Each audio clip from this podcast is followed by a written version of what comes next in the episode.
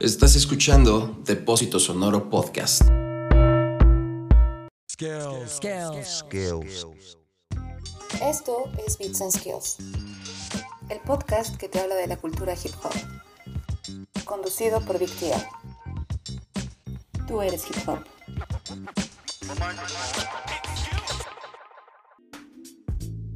¿Qué hay de nuevo, OGs? Llegó el nuevo episodio de Beats and Skills, el podcast donde hablamos de la cultura hip hop. Les recuerdo que este podcast es parte de Háblame de Flow en colaboración con Depósito Sonoro. Yo soy Big TL y me gustaría saber que han estado escuchando nuestros capítulos anteriores. Si no lo han hecho, los invito a que sigan el canal de Depósito Sonoro en Spotify y así recibirán las notificaciones cada que saquemos un nuevo capítulo.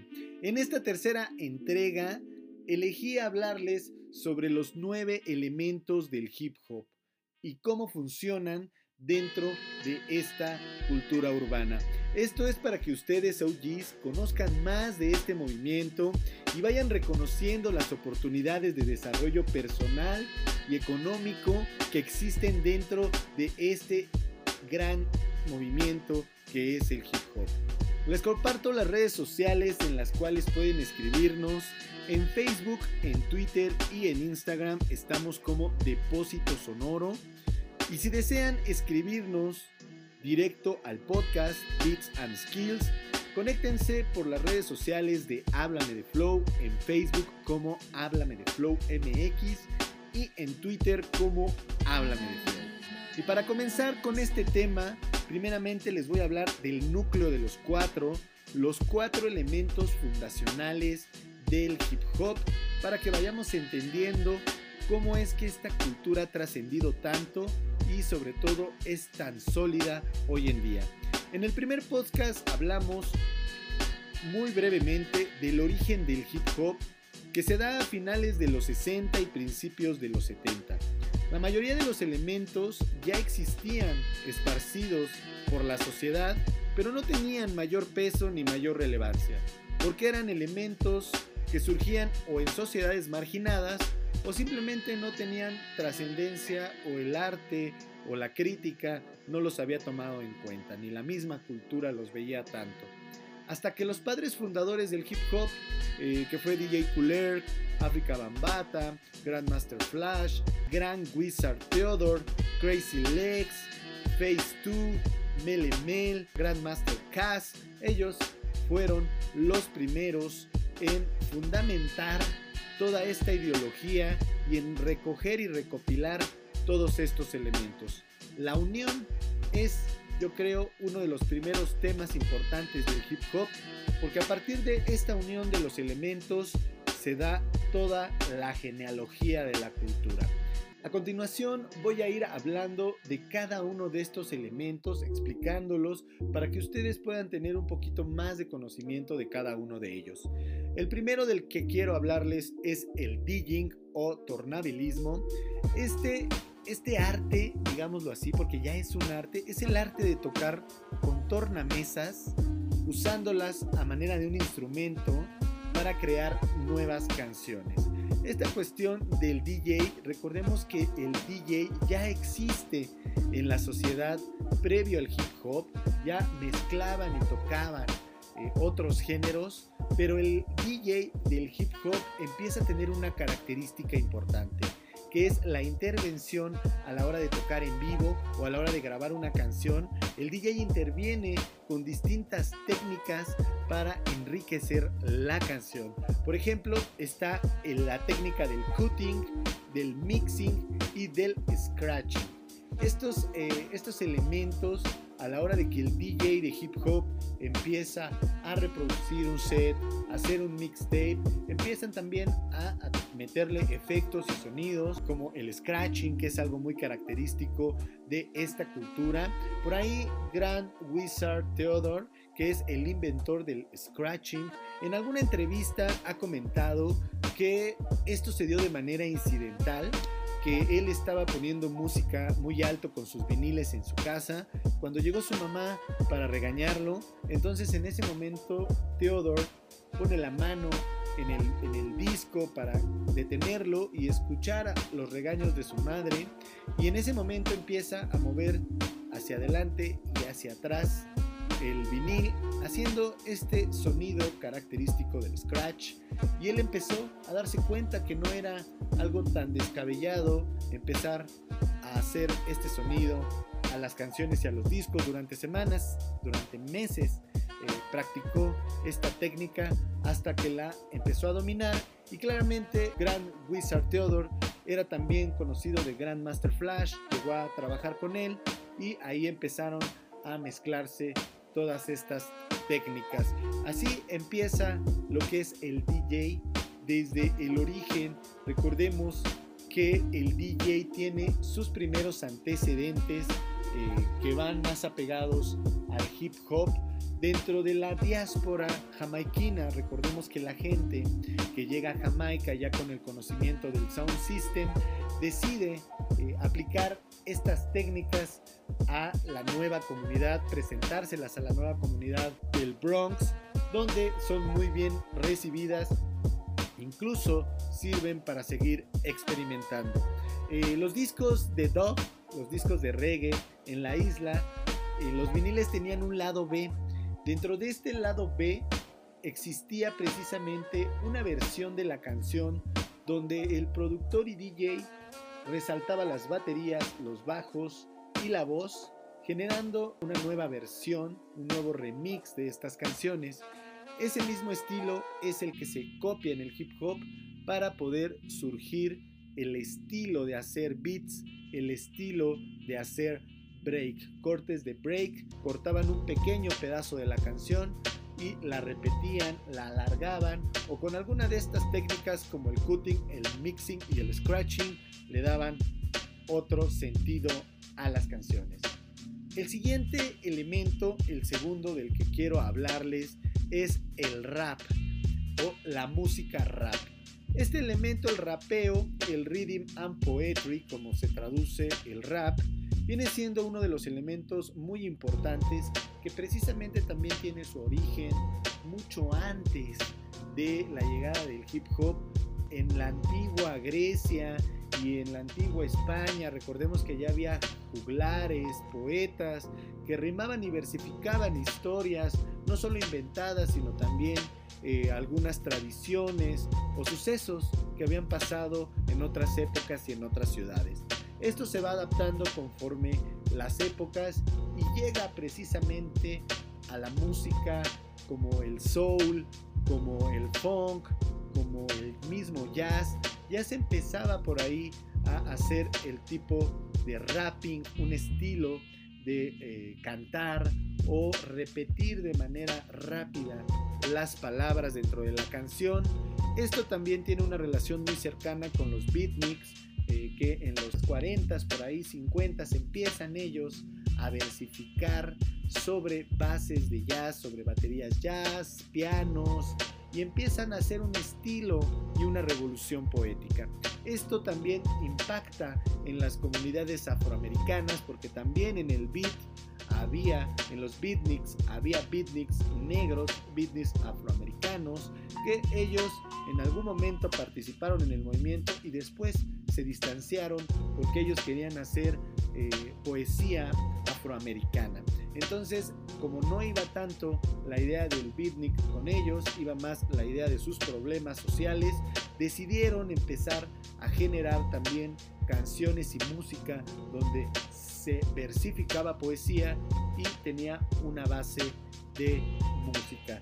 Ahí están exponentes como Gil Scott Heron, del cual hemos hablado ya en el capítulo anterior, y también existen The Last Poet, poetas que empiezan a cantar, a rapear sus poemas. Así empieza también la cuestión del MC que viene desde antes del rap y luego eh, cuando empiezan a surgir las fiestas de bloque, las fiestas donde el DJ empieza a hacer todas sus técnicas, ahí se abre el micrófono para los primeros Master Ceremony, para los primeros MCs, que su función era realmente animar a las masas, dar informes de avisos que estaban pasando mientras la fiesta estaba sucediendo, como mover un auto, como que a alguien le llamaban en la entrada, como eh, decir el noviazgo de algunos chicos que estaban en la fiesta, eh, hacer gritos de animación, hey ho,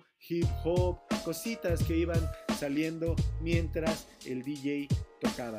Posteriormente el MC empieza a tener más peso cuando empieza a generar sus propias letras, sus propias canciones, que ya estas canciones tienen el ritmo y van acompañados con el trabajo del DJ sobre los beats del DJ.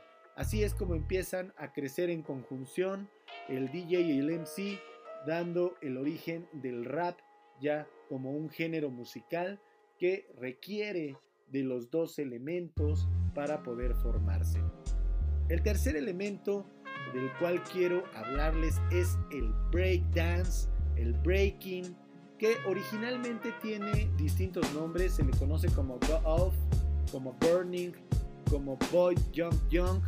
Ya después de que se integran elementos de otros bailes, recordemos que los bailes al estilo breakdance, algunos pasos ya existen en géneros anteriores. El mismo padrino del soul, James Brown, es reconocido por todos los movimientos de baile que saca en sus shows y a todos estos movimientos tienen un nombre que, que se les va dando en distintos géneros y se incluyen dentro del breakdance.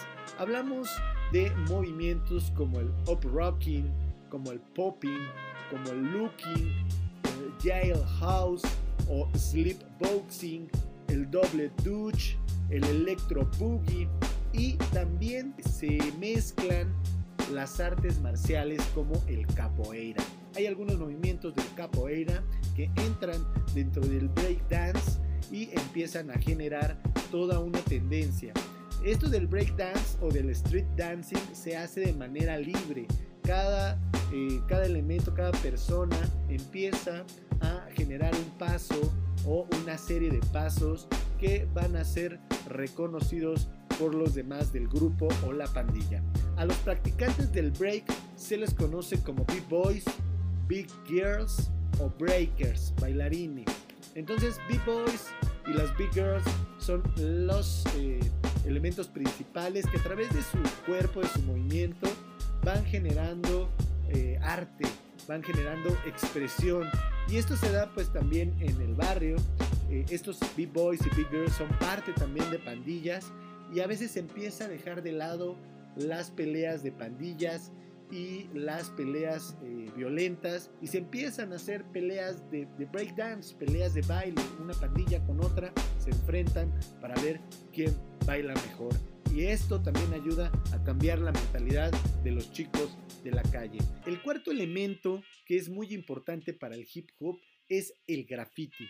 Este elemento expresivo que es la caligrafía de la calle, el arte y la escritura a mano eh, por parte de la comunidad hip hop empieza a ser muy importante también para el movimiento y recordemos que el graffiti ya viene antes de que exista el hip hop, el graffiti junto con el muralismo y otras tantas expresiones artísticas ya se daban desde la antigüedad, pero con la invención del aerosol se empieza una nueva revolución. Incluso el graffiti empieza a tener primeros nombres como arte del aerosol o como la escritura de las calles o los murales urbanos. Entonces, estos nombres empiezan a denominar el ejercicio que hacen los writers o grafiteros, que así se les conoce a la gente que practica el graffiti. Y pues hay técnicas también del el graffiti, está el bombing, que son estas letras gorditas que dicen un nombre de, de una persona o el nombre de un crew, sobrenombre. Y también existe el tagging, que el tagging es las firmas de tu nombre, tu pandilla, que se hacen en los muros del barrio. Como les decía entonces, el graffiti viene a reforzar también la parte pictórica, la parte artística, la parte del estilo, de cómo se lee el hip hop, cómo se ve en los muros el hip hop y aparte es una manera de decorar la deplorable imagen que tenían las calles sin pintura, sin mantenimiento, pues la gente del graffiti empezó a decorar las calles y a darle una perspectiva más bella a sus colonias, a sus lugares, a sus muros. Estos cuatro elementos fundacionales son muy importantes y le dan un gran peso al hip hop y lo hacen ser tan importantes porque son cuatro elementos que se encuentran en la historia de la humanidad y en la historia del hombre. Por ejemplo, el DJ es la representación de la música. La música está ahí en el DJ. En el rap, en el MC, estamos hablando de la palabra hablada, de la oratoria, del verso, de la poesía, de la narrativa. En el tercer elemento, que es el baile, el breaking, danza, es otro de los elementos que está ahí en la cultura. La danza es antiquísima, la expresión del cuerpo existe en muchas culturas y aquí está en el hip hop. Y el graffiti, el arte de la expresión pictórica, la caligrafía, eso existe en Oriente, en Occidente. El graffiti que viene representando a la pintura, que viene representando al muralismo, está presente aquí en los elementos. Esos cuatro elementos son la columna vertebral del origen del hip hop. Vámonos a una breve pausa, volvemos.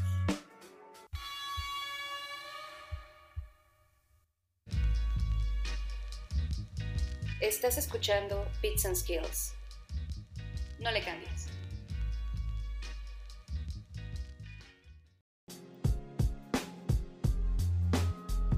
Ya regresamos después de esa breve pausa y ahora quiero hablarles de los cinco elementos secundarios o complementarios de la cultura hip hop. El quinto elemento que eh, es también de gran importancia es el beatboxing o human beatbox, que esto es la música del cuerpo y del lenguaje corporal. ¿Cómo funciona el beatboxing? Esto es el acto de crear sonidos rítmicos con la garganta, la boca, las manos, pues el beatbox viene a cumplir una parte importante en las calles, estaban en las esquinas haciendo sonidos de beatbox, llegaban raperos o MCs o venían en grupos y mientras unos hacían bases de beatbox, los otros empezaban a rapear sobre estas bases y empezaban a hacer batallas eh, de freestyle en las calles. Y este elemento allí estaba, fue creciendo, fue desarrollándose, incluso uno de los grupos pioneros, los Fat Boys, empezaron a incluirlo en las canciones, incluirlo junto al rap y darle esa importancia que tiene para la comunidad. También es uno de esos elementos que puede ayudar a los chicos a alejarse de las drogas y la violencia porque empiezan a ver sus habilidades con la voz, con la garganta y a darse cuenta, a ser conscientes de que no necesitan ningún instrumento más que su aparato fonador, más que su cuerpo para poder desarrollarse personalmente y también generar dinero y generar ingreso para vivir mejor. Ese es uno de los grandes valores del beatboxing. Aquí en México tenemos grandes beatboxers que les recomiendo mucho les sigan el rastro. El sexto elemento que también es un elemento que habla mucho de la autoexpresión y hablamos nada más y nada menos del street fashion, de la moda callejera que es precisamente esa manera de vestir en la comunidad, de vestir en el barrio, de vestir en el lugar de donde vienes. Recordemos que la ropa siempre ha sido un elemento que nos representa, no solo como personas, sino como parte de una sociedad. Y así pasa con la moda del hip hop. Uno de los datos curiosos es que la palabra Vogue viene precisamente de la moda callejera. Así se le decía a la gente hip hop, a los hip hoppers, cuando venían muy bien vestidos con su estilo, les decían que venían vestidos bow. Esta palabra que también entra dentro de otro de los elementos que vamos a hablar otro poquito, pues se volvió muy popular y pues la moda callejera también se volvió una tendencia cuando los raperos o los músicos de rap empezaron a ser más difundidos, empezaron a verse en videos, en televisión. Ahora, el séptimo elemento que precisamente haciendo referencia a lo de la palabra bow, viene el lenguaje callejero o el habla callejero, que es esa manera de comunicarse a través de palabras, códigos lingüísticos que habitan en el habla común de la gente que vive en la calle.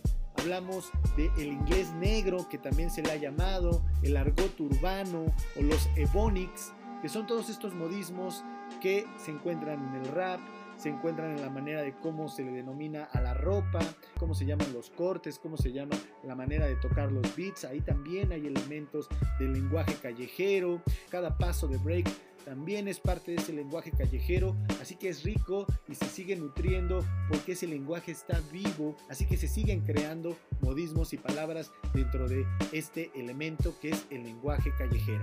El octavo elemento es el conocimiento callejero o el street knowledge como se le ha denominado y es la aplicación y el estudio de la sabiduría ancestral de la calle.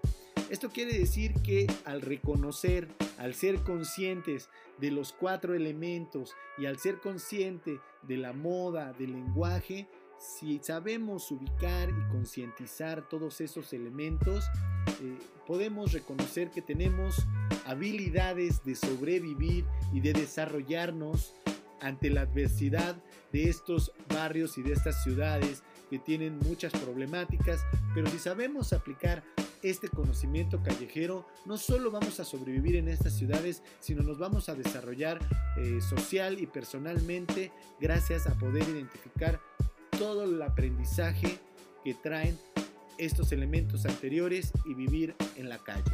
Ese sería el octavo elemento. Y para terminar, el noveno elemento es la aplicación del el comercio justo callejero y las gestiones empresariales del hip hop. Hablamos del emprendimiento callejero. Este emprendimiento callejero es precisamente ya que tenemos la conciencia de los elementos, del valor de todos estos elementos, hay que aplicarlo de manera consciente para generar mejores condiciones de salud, mejores condiciones mentales, mejores condiciones sociales, mejor calidad de vida y esto lo empieza a entender el hip hop como una parte fundamental. Nosotros tenemos que hacer del hip hop nuestro propio negocio de vida, nuestras bases para poder eh, aprender, comunicar y desarrollar pero seguir generando su sustento y seguir generando una imagen positiva para el hip hop.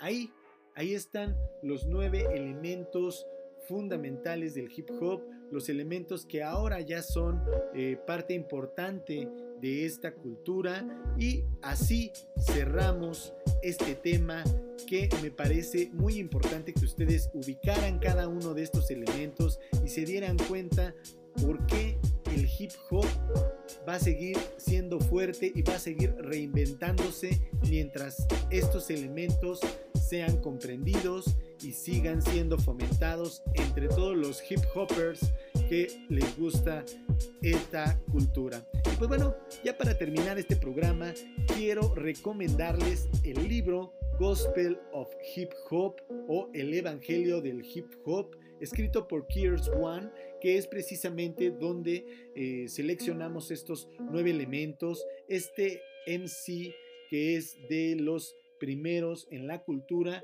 empieza a elaborar este libro donde él no solo mezcla la ideología hip hop, sino también le da un peso filosófico, religioso y metafísico para que ustedes entiendan el hip hop desde un punto más profundo. Eh, One ha dado pláticas y conferencias en universidades hablando sobre estos temas del hip hop. Es muy importante que si pueden leer este libro, eh, puedan ustedes entender hasta dónde es polémico y hasta dónde es revelador que uno de los primeros MCs también tenga esa conciencia de lo que es el movimiento y lo lleve a otros niveles y podamos hoy en día tener una, eh, digamos, una definición taxonómica de cada parte del hip hop. Así que les voy a dar una segunda recomendación para complementar este podcast y es el documental Scratch del 2001 del director Doug Braid donde entrevistan a grandes tornamesistas que ahora son considerados padres fundadores por todas las aportaciones que han dado al digging y a la cultura hip hop. Así que ya tienen dos cosas que revisar y nos gusta que en este podcast siempre se lleven algo de tarea. Llegamos al fin de este episodio sobre los nueve elementos del hip hop y ha surgido por ahí una pregunta y una duda. ¿Qué pasa con el skate? El skate es parte del hip hop y pues bueno, déjenme aclararles que desafortunadamente el skate no entra dentro de la cultura hip hop, no entra como uno de los elementos. Ha sido aceptado porque así es el hip hop, acepta muchas cosas que no son del origen del hip hop, pero sí las acepta porque es parte importante del deporte para el crecimiento humano y el skate gusta también a las comunidades latinas y afroamericanas, pero el origen realmente del skate viene de la cultura surf los surfistas que ya no querían estar sobre las olas, no querían ponerse el traje, usaban la patineta para surfear sobre las olas de asfalto. Y así fue que empezó a popularizarse el skate en estas comunidades, porque también el skate se da en las calles, pero realmente el hip hop lo adopta en algún momento porque muchos eh, skaters escuchaban hip hop, hacían sus actividades escuchando hip hop porque era la música que se estaba popularizando, pero el skate no únicamente escucha hip hop, también escucha punk, escucha rock, escucha grunge y escucha otros tantos géneros musicales y pues esa cuestión fue la que fue distanciando al hip hop del skate, incluso sigue siendo un deporte que está muy aunado a los festivales de hip hop, eh, hay skates que también grafitean, pues ha estado siempre mezclada la cultura ahí, pero sí digamos que el origen del skate se dio dentro de la comunidad blanca y eso empezó a generar también ese distanciamiento entre la comunidad afrodescendiente y el skate, aunque ahora hay skates de todas las comunidades. Y pues estén atentos, queridos OGs de las redes sociales de Depósito Sonoro. Yo soy Big TL y me despido agradeciendo su tiempo y espero sus comentarios en nuestros canales de comunicación que siempre están disponibles y abiertos para todos ustedes. Así que me despido diciéndoles y recordándoles que tú eres hip hop. Hasta la próxima. Bits and Skills es un podcast en colaboración con Depósito Sonoro. Síguenos en nuestras redes sociales como Háblame de Flow en Facebook y Twitter.